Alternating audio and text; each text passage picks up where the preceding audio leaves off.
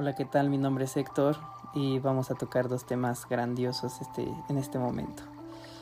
Uno de esos temas es la nueva era, ¿no? La, nueva era que estamos viviendo eh, en la actualidad, que viene siendo la cuarta transformación, la era digital. Pero para llegar a ella yo creo que es conveniente que conozcamos bien o un poco de cada una, ¿no?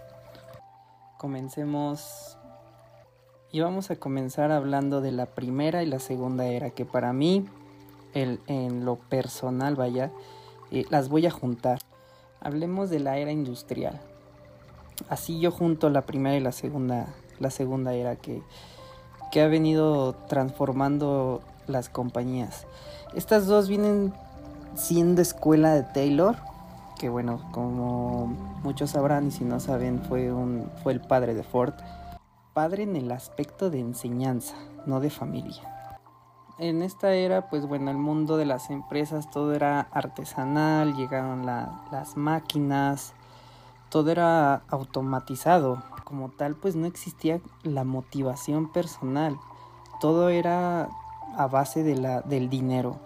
La gente iba, trabajaba y lo único que, que hacía era generar para la familia. Había muy pocos grupos sociales, porque todo se enfocaba en generar, generar y generar dinero. El dinero era el principal motor en esa era.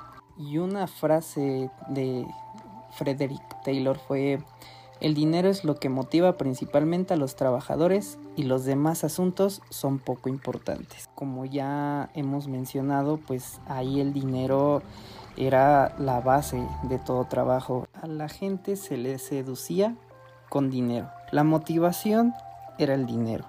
Si hacías bien tu trabajo, te iba mejor económicamente y eso pues ahora sí que podrías cumplir ciertos objetivos, ¿no? Eh, en ese entonces pues me imagino que comprar una casa, darle una buena educación a tus hijos, comprar animales, lo que hicieran con ese dinero. En la actualidad algunas organizaciones eh, ya, ya no muchas, pero siguen con la escuela de Taylor, seduciendo a sus trabajadores con incentivos económicos. Pero eso ya quedó muy atrás, eh, pues el mundo va evolucionando y esto lleva a la tercera era, la tercera era en la cual pasamos de la industrial a la informática.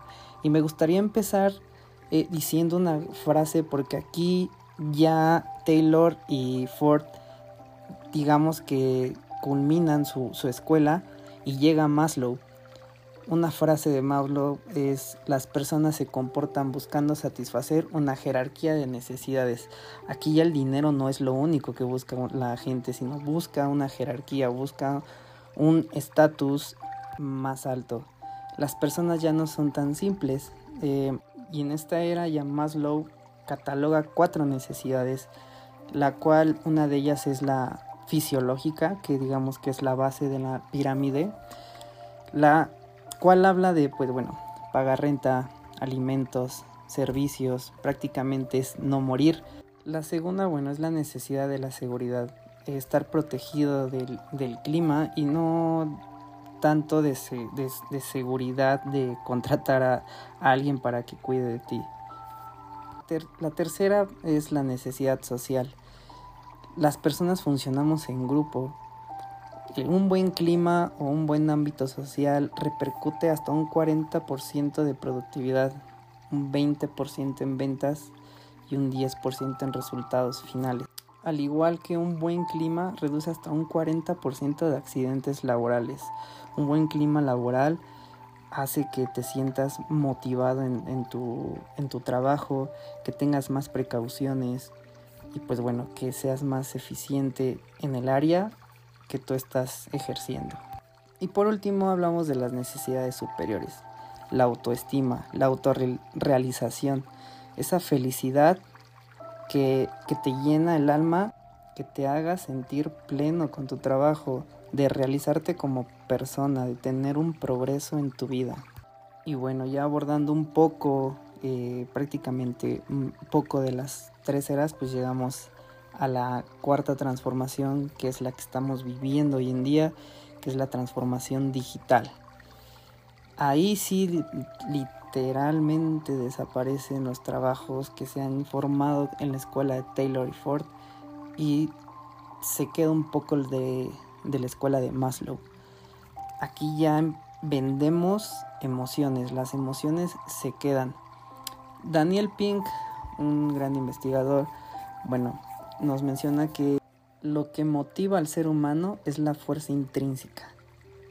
Busca un propósito, un propósito en tu vida, un propósito, algo que, que tú quieras lograr. Bueno, ¿y pues qué nos motiva? Hay tres factores que nos motiva, que son el incentivo externo, la inspiración de otros y la búsqueda de un propósito, que para mí es la más importante. El incentivo externo pues viene siendo la famosa zanahoria, ¿no? Son estímulos a corto plazo, eh, crean una ficción de motivación, pero pues hay que escalar para llegar a esos incentivos, ¿no? De igual manera le pueden llamar quita, eh, kick in the ass, por su traducción, una patada en el culo, porque son incentivos que te mueven pero no te motivan. Estos estímulos son a corto plazo, ¿por qué?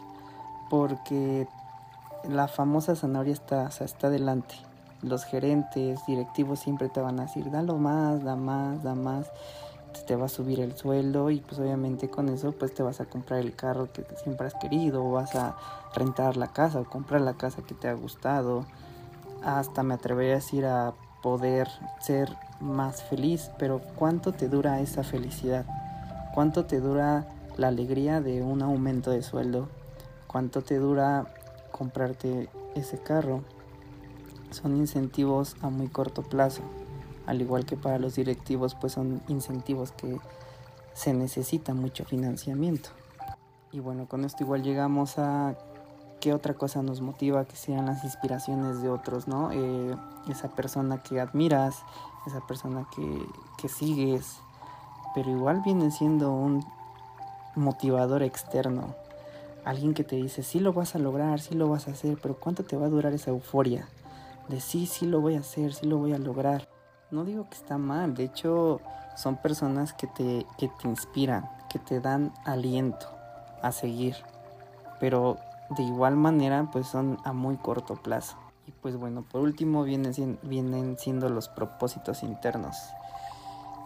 Algo que nada de afuera te inspira. Prácticamente es la automotivación, tu motor interno, tu propósito, lo que deseas hacer. O sea, es un fuerte deseo de algo que tú quieras hacer. Es buscar tu propósito en ese trabajo, propósito en esa vida, el propósito por el cual estás haciendo lo que estás haciendo. Y pues bueno, con esto llegamos a la culminación de este tema.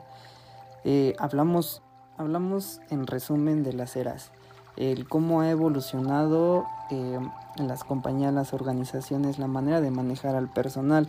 Ya no todo en la vida es dinero, te ayuda a ser feliz, pero como tal la felicidad queda en, la en cada uno de nosotros. Eh, cuando te gusta hacer tu trabajo, ya no es trabajo, o sea, prácticamente lo disfrutas, te gusta hacer lo que haces, te motivas día tras día y llegas a esos objetivos más fácil y sin tantas complicaciones. Me gustaría culminar este tema con una frase de Miguel de Cervantes, Don Quijote de la Mancha, que dice, cambiar el mundo, amigo Sancho, que no es locura ni utopía, sino justicia. El mundo cambia y debes de cambiar con él. Hablemos de ese segundo tema importante para, para las compañías y es cómo ser un buen líder gestionando equipos de trabajo. Un equipo lo tienes que conformar con gente que tenga propósitos. Reclutar gente que tenga un propósito en esa empresa. Y más que para la empresa un propósito personal, porque así entra motivado a, realizar su trabajo y un equipo con propósito de verdad escala y crea muchas cosas fascinantes en la compañía. También hay que definir la cultura organizacional. La cultura organizacional es fundamental. La cultura es lo que pasa todos los días en esa compañía, la forma de hacer las cosas. La cultura se come la estrategia. Si tú eres nuevo en una compañía y quieres implementar nuevas estrategias, pero ellos ya llevan una cultura, es más fácil que tú termines abandonando a que implementes esas estrategias. Debes de saber la cultura, debes de saber la misión, para qué sirves, debes de tener tu visión, cómo te ves en esa empresa. Los valores son principales en cada compañía. Hay que tener objetivos claros y fuertes. Las organizaciones sin objetivos se pierden. Las empresas necesitan políticas. Debes de crear y definir una buena cultura organizacional.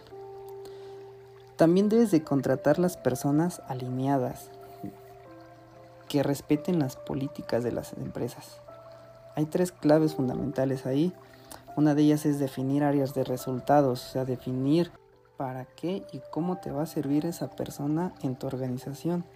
Con tus nuevos integrantes, pues también tienes que convivir con esa persona en otros entornos, conocerlo más profundamente, cómo se comporta en fiestas, cómo se comporta con diferentes situaciones que lo saquen de sus casillas. Y por último, bueno, pedir referencias, referencias directas con su jefe anterior, porque él te va a describir cómo es esa persona y por qué se fue de esa empresa.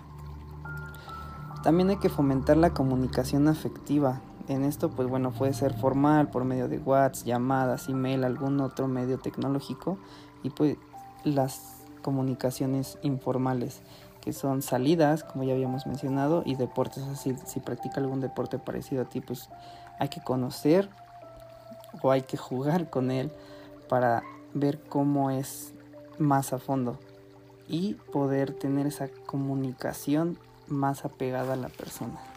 De igual manera hay que fomentar la sinergia del equipo. Cada persona debe brillar donde pueda brillar. Si alguien es bueno para algo, hay que ponerlo en esa área porque va a sobresalir y porque sabrá hacer las cosas. Hay que fomentar la confianza, la incertidumbre. Todo mundo debe de tener límites donde no hay claridad, alguien va a inventar un rumor y eso afecta directamente. Y pues bueno, por último, fomenta el liderazgo. El liderazgo se gana. Vivimos en un mundo complejo y lleno de incertidumbres. Si entendemos cómo funciona nuestro cerebro y anticipamos la manera en que percibimos los cambios como amenazas, podremos estar mejor preparados para dar una respuesta diferente. Las claves para un liderazgo es trabajar en equipo, pero bueno, equipos limitados, menos de 10 personas. ¿Por qué? Porque te enfocas más en, en esas pocas personas y puedes prestarles más atención y ser un mejor líder. Toma al mejor para que te ayude a enseñarle a los demás. Tiene una cultura organizacional fuerte e indestructible trabaja por proyectos. Ya la mayoría de las compañías o de las empresas que van evolucionando trabajan por proyectos. Ya no es como antes el trabajo. Ahorita hay que trabajar sobre proyectos, sobre objetivos para que esa compañía crezca. Fomenta la cultura de acción, permite que las personas tomen decisiones.